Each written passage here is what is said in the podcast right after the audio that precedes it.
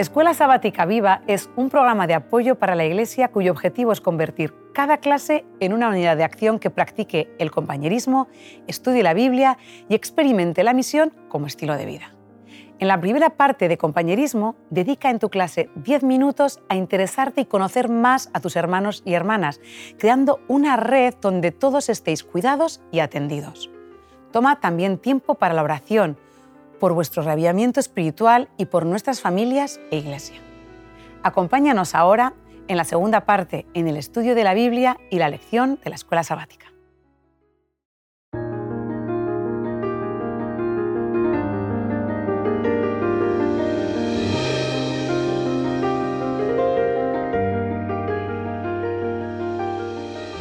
Bienvenidos de nuevo, Lidia y Xavi. ¿Qué tal? ¿Cómo estamos? A la décima lección del programa de Escuela Sabática Viva. Estamos ya en, una posición en el libro de Daniel avanzada y expectantes para encontrar la respuesta a la parte que quedó eh, sin aclarar en la profecía del capítulo anterior.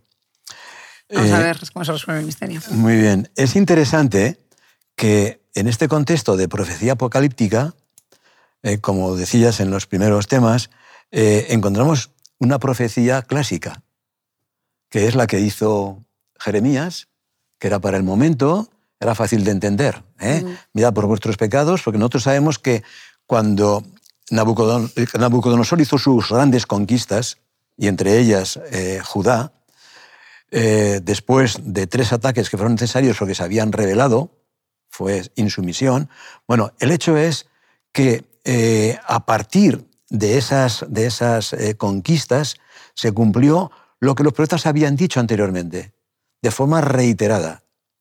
Antes de esas conquistas hubo una actividad profética increíble, primeramente para los, las tribus del norte, en Israel, y después para Judá. Mm. Eh, pero una, una, una, actividad profética increíble, y entre ellos pues, estuvo Jeremías, advirtiendo constantemente que se entregaran el rey de Babilonia, porque ni el templo hubiera sido destruido, ni hubieran sido deportados tantos, ni hubieran muerto los que murieron, todo hubiera sido muy diferente. Pero también es verdad que el orgullo de Israel ¿eh? y la desobediencia al Dios del cielo y a sus profetas les llevó a esa cautividad. Entonces, estando las, digamos, las cosas, eh, las condiciones eh, de esa forma, y estando el santuario destruido, pues han pasado ya casi 70 años que son los que había anunciado Jeremías, eh, y Daniel está muy preocupado. Daniel, dice el versículo 3, volví mi rostro a Dios el Señor buscándole en oración y ruego en ayuno, cilicio y ceniza. O sea, una cosa que observamos, entre otras, en el libro de Daniel, es que es un practicante de la oración. Daniel, Daniel recurre continuamente a la oración. Eso nos habla de la relación que tenía con el Dios del cielo. Entonces, la pregunta que se plantea aquí, habla esta aplicación de Daniel, es eh, ¿por qué razón? ¿Cuál es, cuál es la, verdadera, la verdadera causa de que haga oración de esa manera? Y curiosamente, la oración aquí, en buena medida, está plasmada en la escritura, se recoge. ¿eh? Seguramente una síntesis, que lo hizo el mismo Daniel una síntesis de todo lo que... Aquí esto lo leemos en, un minuto o menos, pero Daniel seguramente que estuvo mucho más tiempo. Lo esencial está aquí. Entonces, ¿qué pudo motivarle a Daniel para hacer una oración semejante a esta? Daniel está ¿Eh? angustiado. Creo que podemos comenzar de esta manera. Sí, está angustiado, como vemos que hemos leído, y está muy preocupado por su pueblo. Eh, yo creo que después de escuchar las profecías, las visiones, pues está preocupado de que, aunque la profecía de Jeremías de 70 años se alargue. ¿No?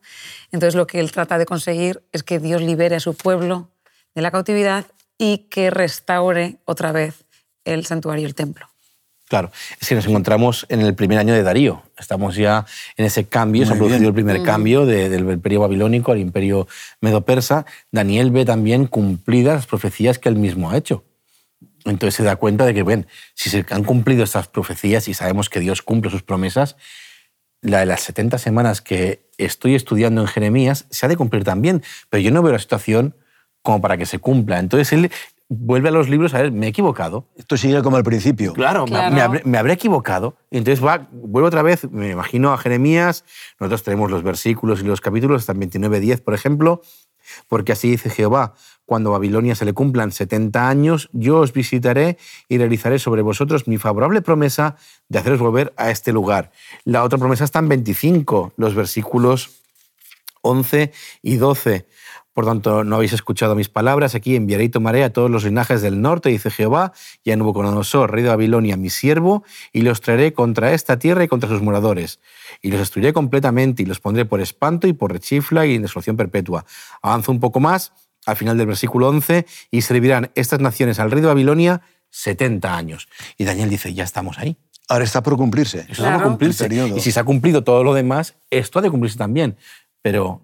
¿se Pero va a teme cumplir? que no se cumpla, Claro, es que se va a claro. cumplir de verdad o no. Así que yo creo que él busca respuestas, busca en la, en la escritura y está enfermo porque está preocupado. Ya dura mucho ese exilio. El, el- el- el templo está destruido, Jerusalén está destruida, su patria está asolada y Dios ha prometido que quieren volver. Y él quiere volver también. Y además está viendo que mientras los más pobres Hmm. de- del pueblo quedaron allí, ¿eh? y tampoco muchos, y la tierra, la tierra santa, la tierra de, de- de su pueblo, de sus padres, está asolada, hay otros que están prosperando en Babilonia. Algunos están haciendo ricos. Sí, Y algunos han llegado bien. a ser banqueros. ¿eh? Es curioso. Y claro, esto también le preocupa a Daniel. Es como si el pueblo de Dios estuviera afianzándose en un lugar que no le corresponde. Cuando tenemos una misión y hay que recuperar ¿eh? el lugar de donde hemos venido. De hecho, esos eran los objetivos que buscaban los reyes cuando exiliaban a tanta gente, cuando se llamaban a tanta gente, des- desenraizarlos de su lugar de origen Claro, claro, y hacer que al final se mimetizaran con la población local y, Y que- rehusaran rebelarse. y que perdieran su identidad. ¿eh? No, no sé si es una broma, pero dicen que no hay país que tenga un McDonald's que se haya rebelado contra Estados Unidos. Es, es curioso, ¿verdad? Te quitan las raíces, te convierten en uno de ellos y al final pues no te adquieres ningún ánimo de revancha contra ellos. Y Daniel está preocupado porque ve que su pueblo un poquito también ha perdido ese, ese horizonte, ¿verdad? Muy bien, vamos a leer una, una pequeña parte de la oración. Es importante, la oración es larga, la oración tiene unos cuantos versículos, pero vamos a leer algunos eh, que nos van a mostrar eh, cómo eh, realmente está clamando Daniel por la gracia de Dios, por su misericordia. Oré al Señor mi Dios e hice confesión diciendo, ahora Señor Dios grande, digno de ser temido, que guardas el pacto y la misericordia con los que te aman y guardan tus mandamientos, hemos pecado, hemos cometido iniquidad, hemos hecho impíamente y hemos sido rebeldes y nos hemos apartado de tus mandamientos y de tus ordenanzas. A mí me, me enamora Daniel cuando le veo en ese contexto espiritual un hombre del cual no, o sea, o al cual no se le reconoce ninguna falta, del que la Biblia no dice nada negativo, identificándose con los pecados de su pueblo. Ese es un verdadero creyente. Hoy, permitidme que haga una aplicación quizá un poco precipitada o prematura, pero hoy a veces escuchamos algunas voces que se levantan ¿eh? contra la Iglesia y contra el pueblo de Dios, criticándola y censurando a la Iglesia o a sus líderes. Y en alguna ocasión me he atrevido a decir, esa persona no pertenece al pueblo de Dios. Porque el que pertenece de verdad actúa como Daniel. Hemos cometido iniquidad, hemos pecado, hemos hecho impíamente.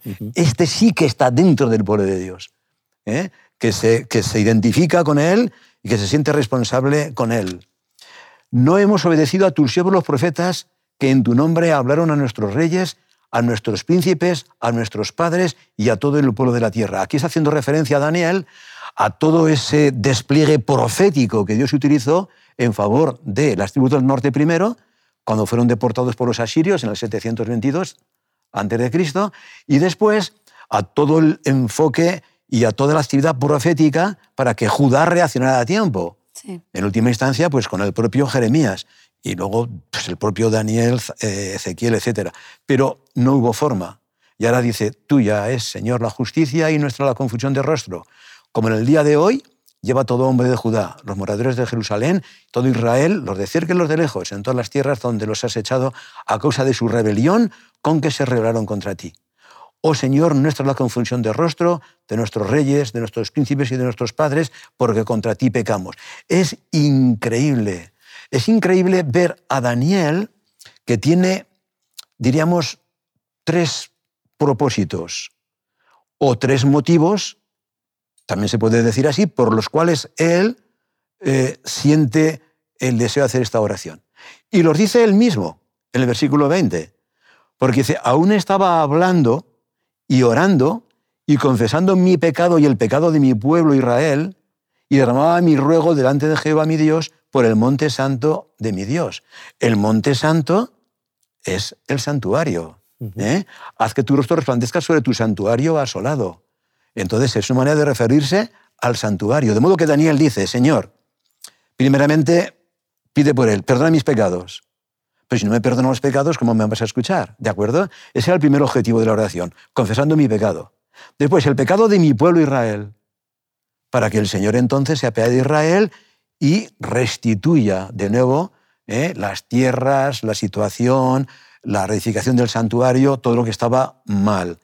Y dice, derramaba mi ruego delante del Señor, mi Dios, por el monte santo de mi Dios. De modo que el objetivo eh, central, final, mm, mayor, si queremos, de la oración era que el santuario volviera a funcionar. Porque él tenía que orar hacia Jerusalén, porque allí estaba el santuario.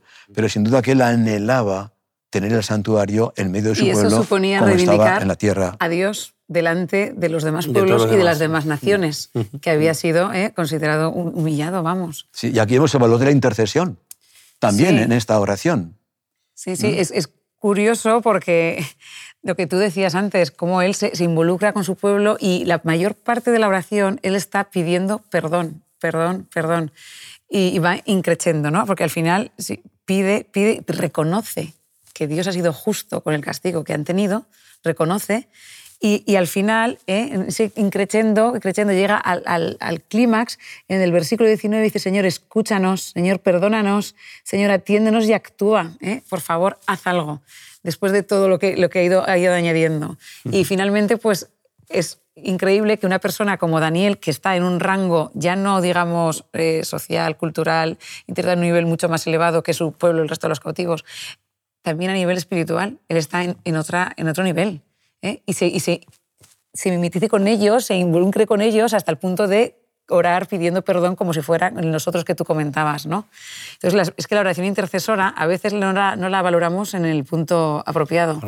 Es curioso porque el mismo Job dice la Biblia que la aflicción de Job desaparece cuando cuando, Cuando él ora orado por sus amigos. cuando él ora por sus amigos. Muy bien. Entonces, eh, a veces pensamos que orar por los demás no nos ayuda y que no sirve para nada. Y, y finalmente Dios responde siempre, porque en esta oración Dios le responde, ahora lo veremos. Igual no responde como además. Daniel quería, pero Dios responde. Y en todas las oraciones eh, Dios nos va a responder. Y la oración intercesora también. Y Dios va a actuar por las personas que pidamos. Y, y al final ellos se benefician, pero los mayores beneficiados de la oración intercesora somos nosotros porque no somos el centro. Cuando uno está orando es como el centro de- del universo. Yo he hecho, perdóname, y ahora quiero, quiero. Y no eres el centro. Tú te olvidas de ti mismo y te centras en los demás. En los demás. Tomas el papel de Jesús. Ujú. Dios responde, en este caso, increíblemente. Nos recuerda a Moisés, cuando le pide al Señor que, le, que le- le dice ráeme del libro de la vida, porque no quiere que destruya su pueblo y que haga otro, sino que quiere que Dios sea misericordioso con su pueblo. ¿eh? Sí. Y nos recuerda, por supuesto, el mensaje que presenta Pablo en Hebreos, cuando nos presenta a Cristo mismo como intercesor entre Dios y nosotros. ¿Eh? Eh, evidentemente, es la oración intercesora la que hace Daniel aquí, pero ¿de qué manera? Conforme está escrito en la ley de Moisés, todo este mal vino sobre nosotros. Y no hemos implorado el favor del Señor nuestro Dios para convertirnos de nuestras maldades y entender tu verdad. Por eso reconoce que Dios es justo, que lo que ha ocurrido Claro. es que Como, ellos se Señor, lo han ganado. claro, nos lo merecíamos, es, lo- ¿eh? lo asume. Es increíble. Ahora, lo que llama la atención, a mí me llama la atención poderosamente, es que dice, aún estaba hablando y orando, y explica el por qué oraba, Oraba. esos tres puntos, aún estaba en oración cuando el varón Gabriel, a quien había visto en la visión al principio, ¿qué visión es esa? En este capítulo no hemos hablado de ninguna visión Ninguna hasta visión. aquí. Claro, es que podemos demostrar, yo creo, que este capítulo eh, forma parte integral del capítulo 8. Muy bien, Claro. muy bien. Son, son un- Sí. una unión. un. Porque la división en capítulos y en versículos la hemos hecho después, Claro. pero no Daniel, ¿de acuerdo? Claro. Además, eh, hay un. Bueno, cuando estamos hablando, en el capítulo 8 se emplea el- dos palabras para hablar de visión, que esto también nos ayudaría a ver cómo están enlazados, ¿no? Porque está la visión completa, es el término jasón, y Maré cuando hace referencia a la parte... A una parte de la visión. A una parte de la visión. Y entonces, muy bien, muy bien. la parte que le angustia a Daniel en el capítulo 8, que es la parte que él se refiere a ella usando el término maré y después el ángel Gabriel lo retoma usando este término como diciendo, sí, lo que no entendiste, ¿eh? maré, que se refiere a los entendiste. exacto. Vamos a ver los textos, que has dicho una cosa muy importante. ¿eh? En el capítulo 8, el, en el primer versículo, dice, me apareció una visión a mí, Daniel, después de aquella que había visto, y aparece Jasón, como te has dicho muy bien. Y cuando dice, Gabriel le dice a Daniel, la visión de las tardes y mañanas que se refiere es verdadera, emplea el término maré, una parte de la visión. Y es curioso ver que ahora, cuando habla del varón Gabriel, a quien había visto en la visión al principio, usa el término jasón. Pero cuando le dice entiende pues la orden y entiende la visión, emplea el término maré. Queriéndole decir, entiende lo que te quedaste sin entender. Esa parte que no he entendido. Te voy a explicar lo muy, retomamos, muy bien. Lo retomamos aquí. Muy bien, eso es lo que le dice Gabriel. Y ahora vamos a ver el pasaje clave, de la sección hebrea ¿eh? y, de, de, esta, de esta revelación, evidentemente. 70 semanas están determinadas sobre tu pueblo y sobre tu santa ciudad. El, el, el concepto de determinadas, creo que nos lo puedes explicar bien, eh, tiene mucha relación, porque va a hablar de esa parte que le preocupaba a, Daniel, que es la obra del Mesías, va a trabajar sobre las dos inquietudes, sobre los pecados del pueblo y sobre Jerusalén. Así que, ¿por qué esa parte le va a tratar?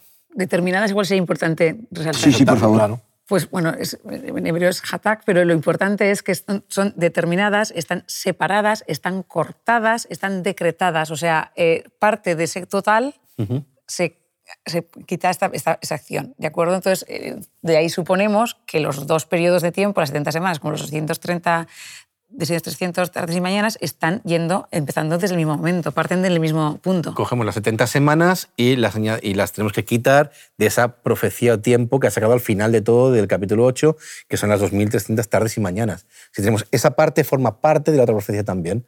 ¿Qué clave eh, más importante nos da esta explicación? Permitidme un breve ejemplo. Si tenemos aquí un pan, un pan, sin tocar, y le decimos a alguien, oye, corta un pedazo. A nadie se le ocurre cortar un pedazo del centro del pan. Corta una punta. Con lo cual nos está diciendo la profecía que el comienzo de un periodo es el comienzo del otro periodo que aquí habla de las 70 semanas. Exacto, sí. ¿Eh? Es una clave fundamental. Así que 70 semanas que van a tener la siguiente explicación. Te escuchamos ansiosos, eh, Xavi.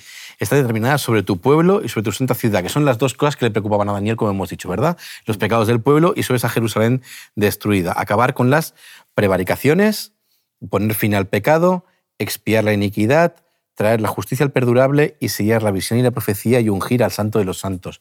Aquí hay muchísima información. Mucho, mucho. Muchísima. Vamos a ver el periodo del versículo 25. Vale. Sabe pues y entiende que desde la salida de la orden para restaurar y edificar a Jerusalén hasta el Mesías príncipe habrá siete semanas y sesenta y dos semanas. Se volverá a edificar la plaza y el muro, pero esto en tiempos angustiosos. Y después de las sesenta y dos semanas se quitará la vida al Mesías y no por él mismo. Y el pueblo de un príncipe que ha de venir destruirá la ciudad y el santuario y su fin será en una inundación y hasta el fin de la guerra durarán las devastaciones. Y hará que se concierte un pacto con muchos por una semana. a la mitad de la semana, bueno, podríamos terminar, pero... Ya está. Es decir, la semana que nos faltaba. Porque has hablado de 7 y 62, que son 69. 69. Nos faltaba una para el 70 y, ha salido ahí. Así que tenemos las 70 semanas. 70 semanas. Y ahora, pues, ¿cuándo comienzan? Dice, sabe pues y entiende que desde la salida de la orden para restaurar y edificar a Jerusalén hasta el Mesías príncipe habrá el primer periodo, siete semanas. ¿Y esa orden cuál puede ser? Nosotros en la Biblia encontramos tres. Encontramos la primera orden de Ciro, después la de Darío, por el problema con los samaritanos, ¿de acuerdo? Pero hasta que no llegó el rey Artajerjes y dio una orden definitiva, no se dio la orden para restaurar y edificar a Jerusalén. Y entonces ya eh, Israel, Jerusalén, recuperó la autonomía, porque dio órdenes según lo dirá Esdras, para poner jueces, gobernadores, es decir, para que tuviese ya autonomía Israel. ¿eh? Los, edictos, los, edictos, de, de Darío y de Ciro permiten la reconstrucción del templo, pero no, no permiten nada más. Permiten un resurgimiento del, del, culto divino en Jerusalén, pero la ciudad en sí no se toca mucho más. Muy bien. Es, ese edicto de Artajerjes el que permite no solo la reconstrucción de la ciudad, sino la restauración política de Jerusalén como capital de nuevo de la provincia más allá del río. Entonces, esto, esto es lo que nos permite aseverar que es esa, ese edicto el que realmente cuadra con, con, con esta profecía. Que es justo lo que hacía falta para que Israel pudiera ya pensar en recuperar lo que había perdido. Y al mismo tiempo para que se cumpliera la explicación del ángel. Desde que se dé esa orden ¿eh? para hacer esto, entendemos que las siete semanas eran para reconstruir y edificar Jerusalén, ¿de acuerdo? ¿Eh? Hasta el Mesías príncipe. El Mesías príncipe, ¿quién es el príncipe? El príncipe siempre Jesús. Hasta el príncipe ungido, que es lo que significa Mesías. ¿eh? Hasta el príncipe ungido. Por lo tanto, hasta que el príncipe, hasta que el Mesías sea bautizado.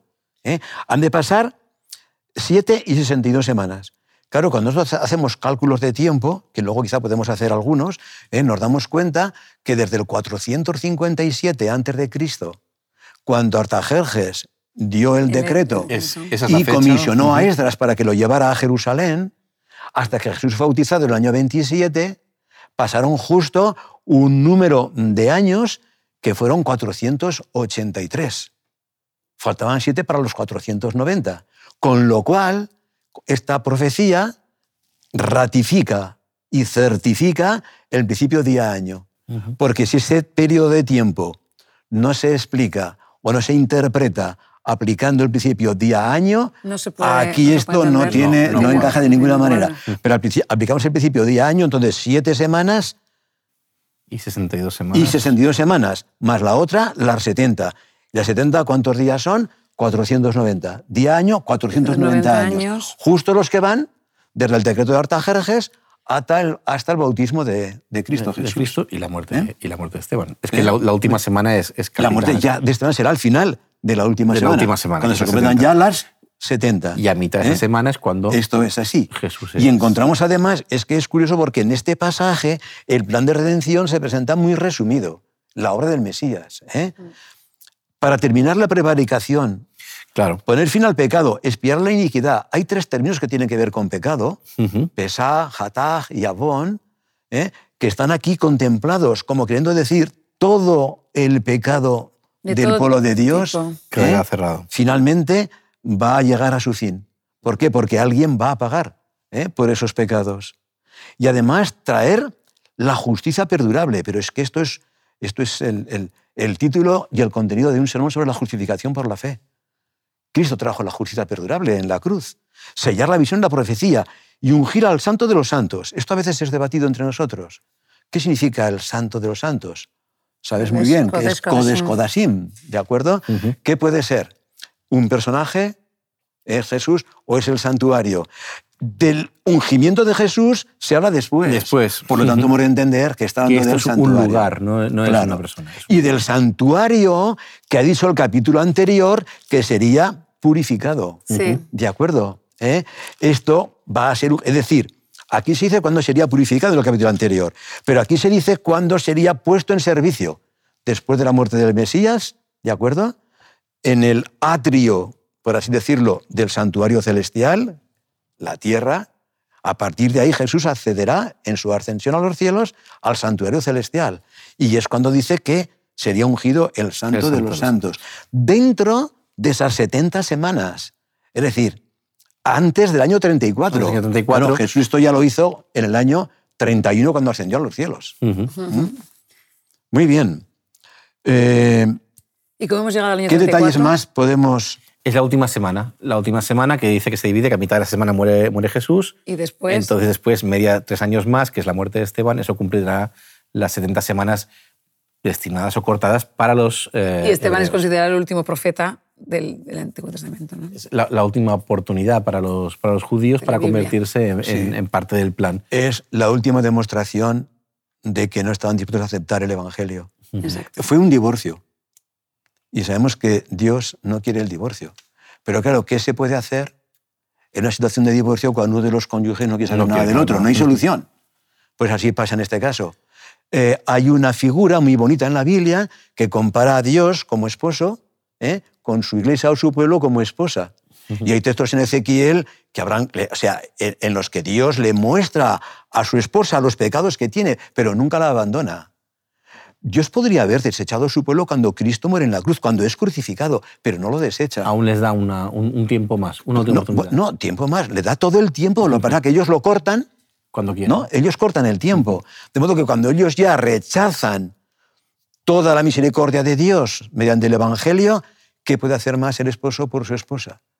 Pues ahí terminó la historia de Israel como pueblo de Dios, escogido para una misión especial cada israelita tendrá la opción a ser salvo como cada hijo de Dios en todo el mundo, como cada criatura. Pero como nación, la misión que Dios se había encomendado, dejaron de tenerla. Así que fueron 70 semanas, 490 años, ¿eh? en las fechas del 457 al 27. Luego la mitad de la semana dice que sería eh, haría cesar toda la ofrenda, que es cuando muere Jesús, ¿de acuerdo? Y luego ya por otra semana confirmaría el pacto con muchos. Media semana, Jesús y los apóstoles. La otra semana, el Espíritu Santo en la iglesia. Sí. Pero durante esa semana, del año 27 hasta el 34, el Evangelio se fue extendiendo y se pusieron las bases de la iglesia cristiana. Porque la iglesia cristiana comenzó con judíos convertidos. ¿eh? Y a partir de ahí termina esta parte de la profecía, pero dando las claves para el comienzo de los 2300 días de tarde y mañana, o tardes y mañanas, que son días o años. Lo cual nos llevaría del año 457 hasta el 34. ¿Y después? Si descontamos 490 de los 2300, quedan 1810, hmm. que sumados a los 34 nos llevan al año 1844, año en el que Jesús pasó del lugar santo al santísimo para realizar el juicio y la purificación del santuario. En la última parte de, todo el proceso del santuario, que es a lo que se refiere la, la, profecía de Daniel 8, justo que habla sobre el santuario. Tenemos una frase del autor de la lección que podríamos leer.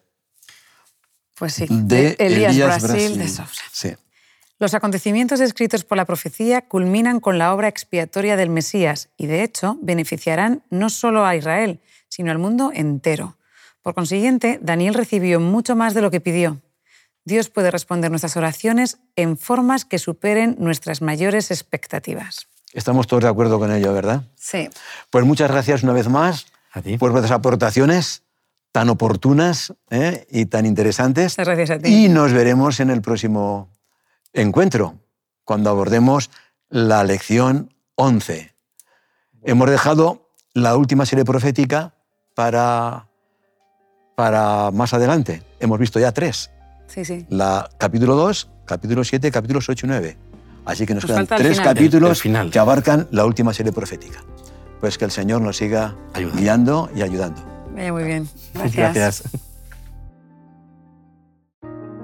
En la tercera parte de la Escuela Sabática Viva, usa 10 minutos y analiza. ¿Cómo podemos aplicar lo estudiado? ¿De qué manera puedes compartir tu esperanza con las personas que te rodean? Animamos a cada unidad de acción a tener una experiencia más allá del sábado. Cread vuestro propio proyecto misionero.